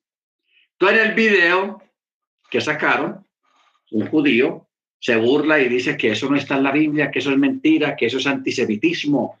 Eh, ustedes están mintiendo, mi pueblo, nosotros nunca hemos matado a los profetas, porque esa es la defensa que existe hoy en día de los judíos ortodoxos. Que ni sus antepasados, ni los de ahora han hecho nada malo, que ellos son unas mansas palomas. ¿Ok? Pero la Torá y la Taná los desmiente. Los desmiente. Porque es que eh, él refuta unos textos que están en el Brihadachá, en el Nuevo Testamento. Él lo está refutando. Y está diciendo, están mal, están equivocados. Eso no es así. Nosotros nunca hemos matado a los profetas, ni los mis antepasados tampoco lo hicieron. Falso. Sí lo hicieron. Sí lo hicieron. O sea, una cosa es tratar de ocultar lo malo que se haya hecho y otra cosa es eh, contar las cosas realmente como fueron, lo que realmente pasó. ¿Ok? Los judíos israelitas de la época cuando vino el Mesías, ellos lo rechazaron.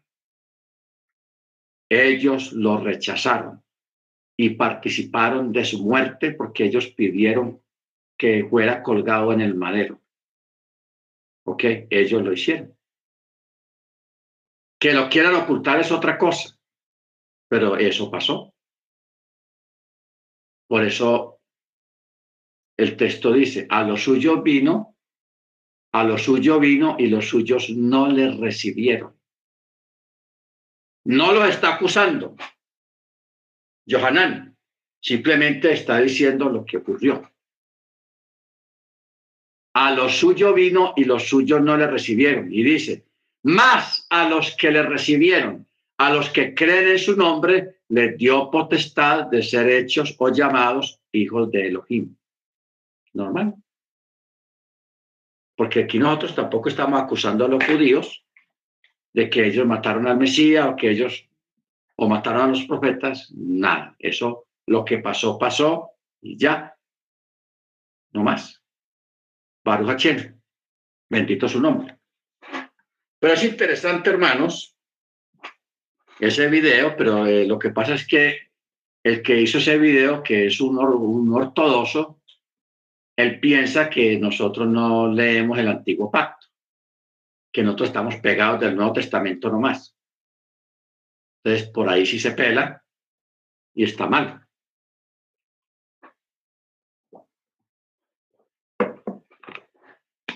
Porque también contradice una, un texto que está en uno de los evangelios donde habla de un profeta que fue muerto en el altar. Fue muerto en el altar. Entonces, lo que pasa es que menciona un nombre, pero eso era un apodo, porque el profeta no se llamaba así, al que murió entre el altar. No se llamaba así, tenía otro nombre, le pusieron fue un sobrenombre. Entonces, con el sobrenombre es imposible buscarlo en el antiguo pacto. Es imposible. Entonces, Por eso es que en el, en el especialmente en los evangelios, encontramos a Yeshua cambiándole el nombre a muchas personas. Y relatos que dicen fulano de tal que tenía por sobrenombre tal cosa. O sea, otro nombre, otro sobrenombre o un apodo. Por eso se, se llama el, el curtidor, el alfarero, a las personas los distinguían por su nombre y por su profesión. Lucas 11. No olvidemos eso. Antiguamente a la gente lo llamaban, lo distinguían, era por la profesión que tenía. El carpintero, el alfarero, el cosas así. O hijo de fulano de tal. Por ejemplo, el nombre Benjamín, el nombre Barsabás. Uno piensa que Barsabás era un nombre y no, era un apodo. ¿Por qué? Porque hay dos palabras en una. En, la, en la, Reina Valera dice Barrabás y en hebreo dice Bar, Barsabás. ¿Qué quiere decir? Bar quiere decir hijo de Abás. Benjamín quiere decir eh, hijo de Jamín. Y en inglés existen muchos nombres así. Muchos nombres de personas que dijo hijo de fulano de tal, hijo de fulano de tal. Es una técnica que se usaba antiguamente. A ver, el texto que dio el hermano es Lucas 11, 51.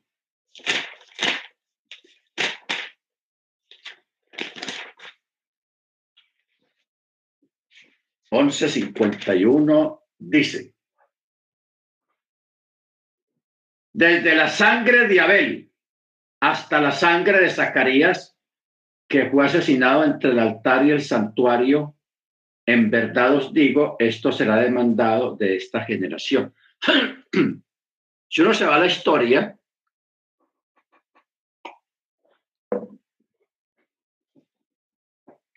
y se va con este nombre, no lo va a encontrar. Porque, ¿qué pasa? Este evento no quedó registrado en los escritos antiguos, porque fue un evento muy reciente. Entonces no quedó registrado en los libros de los profetas, pero sí quedó registrado en las memorias rabínicas este evento. Porque aquí el que está hablando es Yeshua. Es Yeshua. En el verso 49 él dice, por esto también la sabiduría de Yahweh dijo, enviaré a ellos profetas y apóstoles, y entre ellos matarán y perseguirán para que la sangre de todos los profetas derramada desde la creación del mundo sea demandada de esta generación. Desde la sangre de Abel hasta la sangre de Zacarías que fue asesinado entre el altar y el santuario, y en verdad os digo, esto será demandado de esta generación. Bueno, entonces eso nos lleva al 51, al, al relato de, de, de, Abel. Y luego en Segunda de Crónicas 24-20. Vamos a mirar.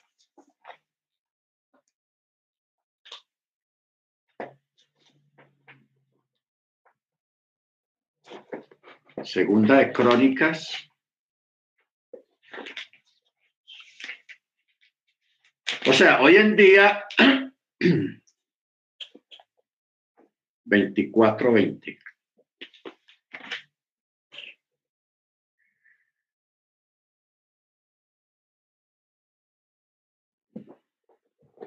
Dice, entonces el espíritu de Yahweh revistió a Zacarías, hijo del sacerdote Joyada, quien presentándose ante el pueblo les dijo, así dice Jaje Elohim, ¿Por qué traspasáis los mandamientos de Yahweh? No prosperaréis, porque por haber abandonado a Yahweh, Él os abandonará. Y mire lo que dice acá. Pero, verso 21, conspiraron contra Él y lo mataron a pedradas en el atrio de la casa de Yahweh por mandato del rey. ¿Ven? Entonces, en este video, este señor israelita, ortodoxo, él ignora este, esto que acabo de leer acá. Lo que acabo de leer acá está muy claro. ¿Quién habló ahí? Zacarías. ¿Qué les dijo? Lo reprendió y les dijo, ¿por qué traspasáis los mandamientos de Yahweh? No prosperaréis porque por haber abandonado a Yahweh, Él también os abandonará. ¿Qué hicieron ellos? Los que escucharon. Conspiraron contra Él y lo mataron a pedradas, fue lapidado. ¿Dónde lo mataron?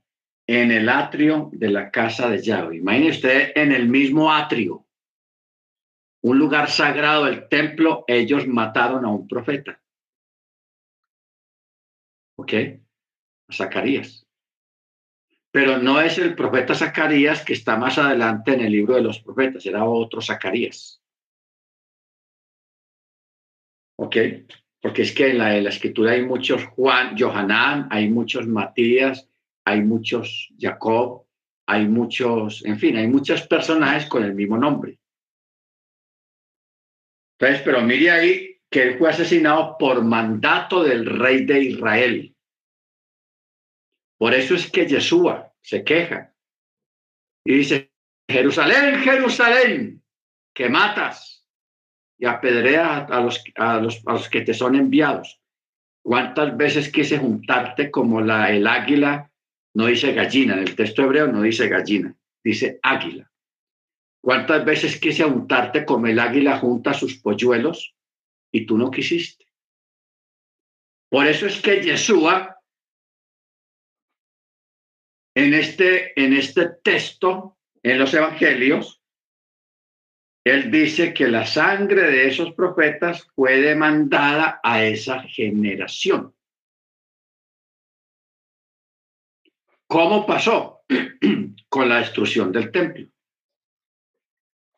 La destrucción del templo, hermanos, eso fue una tragedia y ahí se cumplieron muchas profecías. Porque ahí se cumplió lo que estábamos hablando esta semana, de que las mujeres, ah, no, en la paracha pasada, de que las mujeres parían sus hijos, se los comían y hasta se comían la placenta. La placenta se la comían porque el hambre era tenaz. Eso lo leímos la semana pasada en la Torá que dice la palabra placenta. las mujeres, la gente, se comían sus hijos y hasta la placenta se la comían, no desechaban nada. Eso es, hermanos, impresionante. Y ese evento pasó en la, en la destrucción de Jerusalén, en el año 70 después de Machie. Que eso fue una tragedia tenaz. Eso es una tragedia. Y ahí el Eterno les cobró. Y aquí Yeshua lo está profetizando en este capítulo 11 del Evangelio de, Lucas. Entonces, claro, la hermana preocupada me manda el video, hermano, mire, vea, me envié, me, alguien me envió este video, ¿usted qué opina? ¿Usted qué dice? Tan raro. Entonces, como hay personas, hermanos, que no tienen buen conocimiento de la escritura, de pronto se dejan sorprender por alguien que sí con malicia maneja la escritura maliciosamente. ¿Ok? Ojo con eso. hace el manejo de la escritura maliciosamente. Por eso es importante las clases, porque cuando alguien nos salga con, con alguna cosa, ya usted sabe, ya se va a acordar de, de, esos, de esos detallitos, de esos detallitos. Porque cuando leímos allá en, en, Crónicas, ¿qué leímos?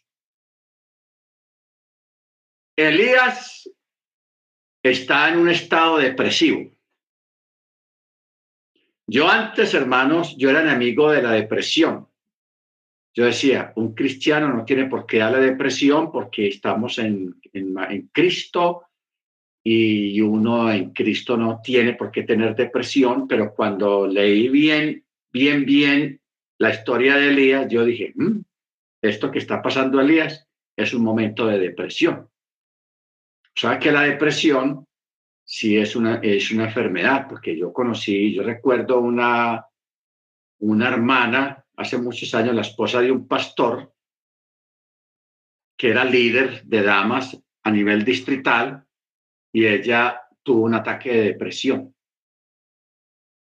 Entonces, eh, ahí pues entre los pastores, ¿y qué? ¿Cómo está la hermana? No, la hermana no quiere comer, vive encerrada en un cuarto, ni se baña, ni se arregla, no quiere comer, no quiere hablar con nadie, y duró así como dos o tres meses. Entonces, que había sido diagnosticada con depresión. Y todo el mundo ore y ore por la hermana y todo eso, hasta que la hermana poco a poco comenzó a recuperarse de, esa situación, hasta que ya volvió a la normalidad. Ya se le fue la depresión. Entonces, lo que hay que hacer es buscar la forma de evitar la depresión. Y la depresión se evita enfrentando los eventos, las cosas, las situaciones y manteniendo una mente de fe. No vamos a hablar de positivismo, sino una mente de fe, de confianza y de luchadores. Luchar, ser luchadores. ¿Ok? Mire usted, hermanos, qué fue lo que le pasó a Elías. Elías ve que el pueblo está todo escarrilado. Los ídolos, la idolatría, mataron muchos profetas, eh, destruyeron los altares que habían fabricado para el Eterno, porque en esa época no había templo todavía. Bueno, un desastre. Entonces Elías reta al pueblo y reta a los profetas de Baal que estaban cogiendo ventaja con el pueblo hebreo. Muchos estaban yendo a los Baales.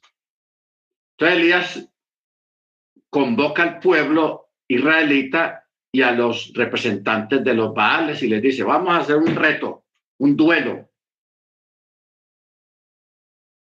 Entonces todo el pueblo se congrega y también llegan los, los representantes de los Baales, los sacerdotes idolátricos, y Elías los reta, vamos a hacer una, una zanja aquí, un altar en medio de la zanja, y vamos, ustedes primero clamen a sus dioses o a su Dios, y el, Dios que responda con fuego, a ese vamos a seguir. Entonces comenzaron los 450 profetas de Baal y empezaron a hacer invocaciones y hacer cantos y una cosa y la otra para que respondiera el Dios de ellos.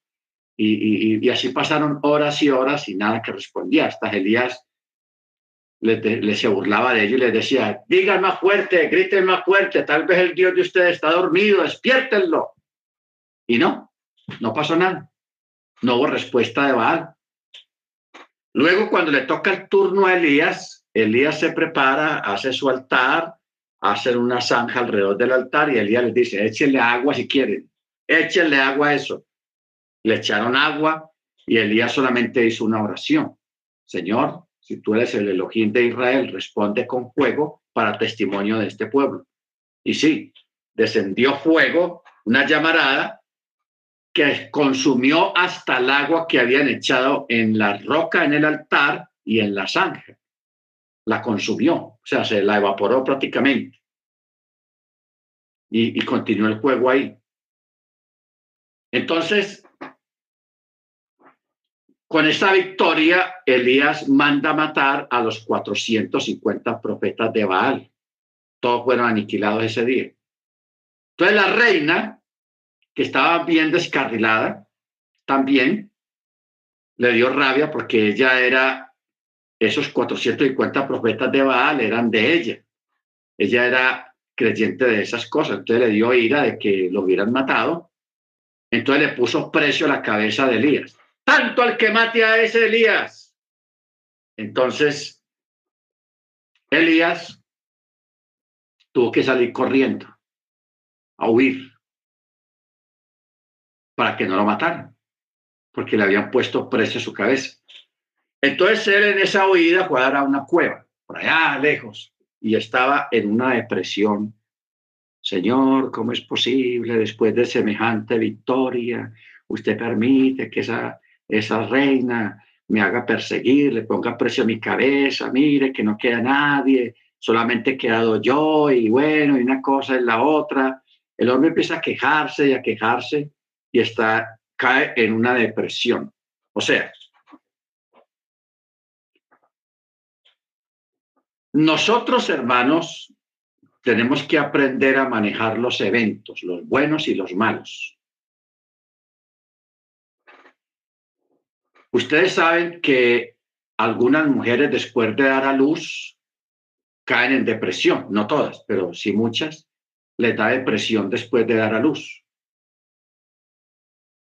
Y hay mujeres que han matado al niño recién nacido, lo matan en medio de una depresión que les da. ¿Por qué viene esa depresión? Por la, la alteración mental, la expectativa del nacimiento del niño y toda esa presión que había durante la gestación, porque cargar un niño en, el vientre durante ocho meses, especialmente los últimos meses, que la barriga está pues bien grande y el peso y todos los días en esa situación, cuánto van a ser, cuándo van a ser, cuándo va a salir, y una cosa y la otra, e, eso produce mucha presión. Entonces ya cuando el niño nace, que ya cambia las circunstancias y a veces no, no son muy buenas porque si es un niño bien llorón que no deja dormir, eso la mujer tiende a tener, a volverse depresiva. Se llama depresión postparto, una situación después del parto. Bueno, en otras ocasiones, a veces son los problemas, que la gente le da mucha mente a los problemas. Y cuando una persona le da mucha mente a un problema, le puede caer en depresión, porque le da mucha mente y piensa de día y de noche, la persona no come bien, no duerme bien porque está pensando en eso. No podemos concentrar nuestra mente en esas cosas. No que el problema vaya a desaparecer, va a estar ahí, pero usted lo va a aprender a manejar la situación para no caer en depresión. Entonces, claro, la ciencia achaca a ciertos asuntos químicos en la mente, en el cerebro de la persona, otros lo achacan a, entidades espirituales y cosas así, en fin. Eh, cuando uno le da mucha mente a, una situación, realmente el cuerpo se debilita mucho.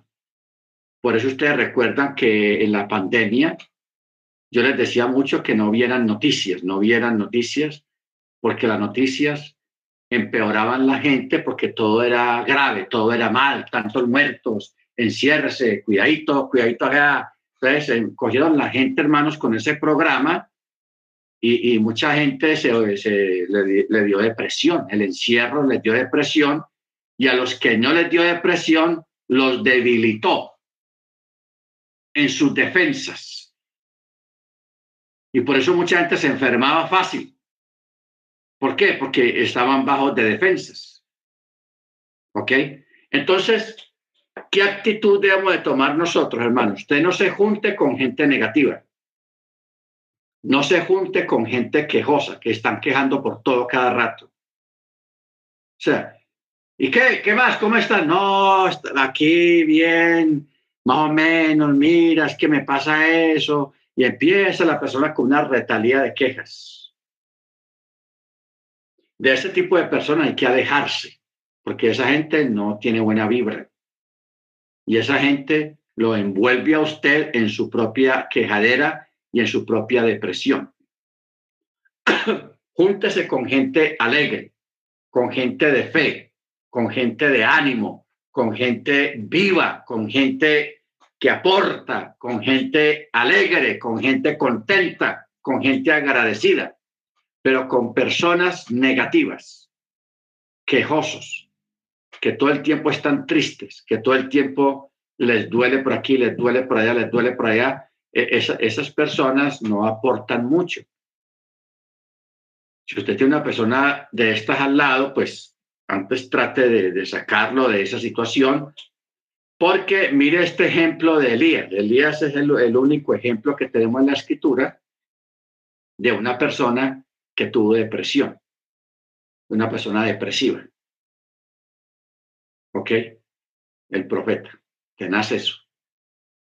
O sea, cuando usted lee todo el, evento, el, el, relato, usted dice, uff, tenaz. El hombre quería morir. Señor, maldigo el día que nací, que no hubiera nacido mejor, que hubiera dicho el partero, nació muerto, hubiera muerto en el vientre de mi madre. O sea, el hombre empezó a dar unas quejas tenaces. Si usted lee todo, todo el relato, el profeta dijo unas cosas muy malucas, muy graves, parecidas a las que dijo Job, porque Job también posiblemente tuvo sus momentos de depresión. Job, que Job también dijo, maldigo el día que nací. ¿Por qué no se dijo, oh, nació muerto? Hubiera muerto en el vientre de mi madre para no sufrir esto que estoy viviendo ahora y una cosa y la otra, etcétera, etcétera, etcétera. Entonces,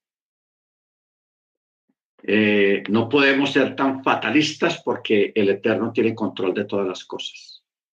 Simplemente que Él nos deja, nos suelta para ver cómo vamos a reaccionar, cómo vamos a pensar, qué vamos a decir, qué palabras van a salir por nuestra boca. Una palabra que me gusta mucho de Job fue al principio. Job comenzó a, a vivir su situación con mucha fe, pero ya usted ve el libro de Job de la mitad para allá, que ya él como que empezó a bajar la guardia, empezó a quejarse, empezó a, a decir cosas malucas. Bendito el Eterno. Pero entonces resaltemos las primeras palabras que él dijo.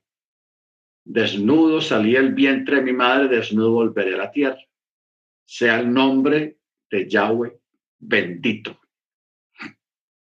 ¿Ok? Sea el nombre del Eterno bendito. Baruch Amén, hermanos. Muy bien.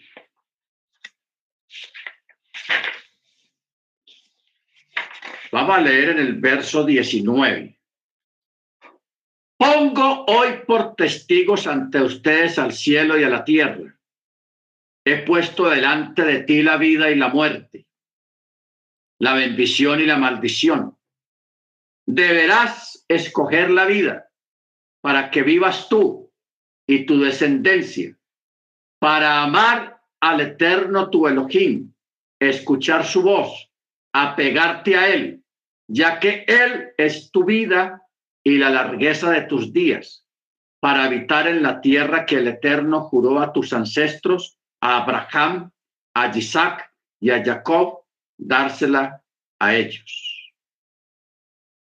Entonces, cuando dice para escuchar la voz y para escoger, es como si dijera, escoge para ti una porción buena en mi propiedad. Y mostrándole la mejor porción, te dice, escoge esto para ti. Respecto a esto se declara, el eterno es la parte de mi porción y la ración de mi copa. Tú me adiestras a mi elección, o sea, tú me preparas para yo elegir bien. Tú colocaste mi mano sobre la mejor porción, como diciendo, toma esto para ti. ¿Ok? O sea, de parte del Eterno tenemos la mejor bendición y la mejor porción. Solamente que usted elija la vida o la muerte la bendición o la maldición. Y Él te recomienda, escoge el camino de la vida, escoge la bendición. ¿Para qué? Para que vivas tú y tu descendencia Para que vivas, ¿para qué? Para amar al eterno tu Elohim, escuchar su voz y apegarte a él. Amén. Ya que él es tu vida y la largueza de tus días. Bendito sea su nombre. Así, hermanos, con este texto terminamos esta paracha en el nombre de nuestro Adón Jesús Hamachia. Amén. Vamos a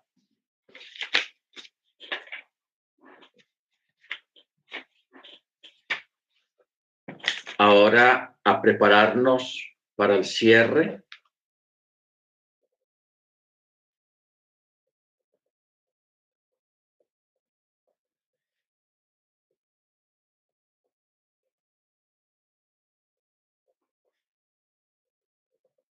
la familia Rodríguez, preparados para recitar el Chema, el hermano Maicon para el Chopar, amén. Mana Jennifer, para que nos dé la oración por la semana que termina, hermana Jennifer.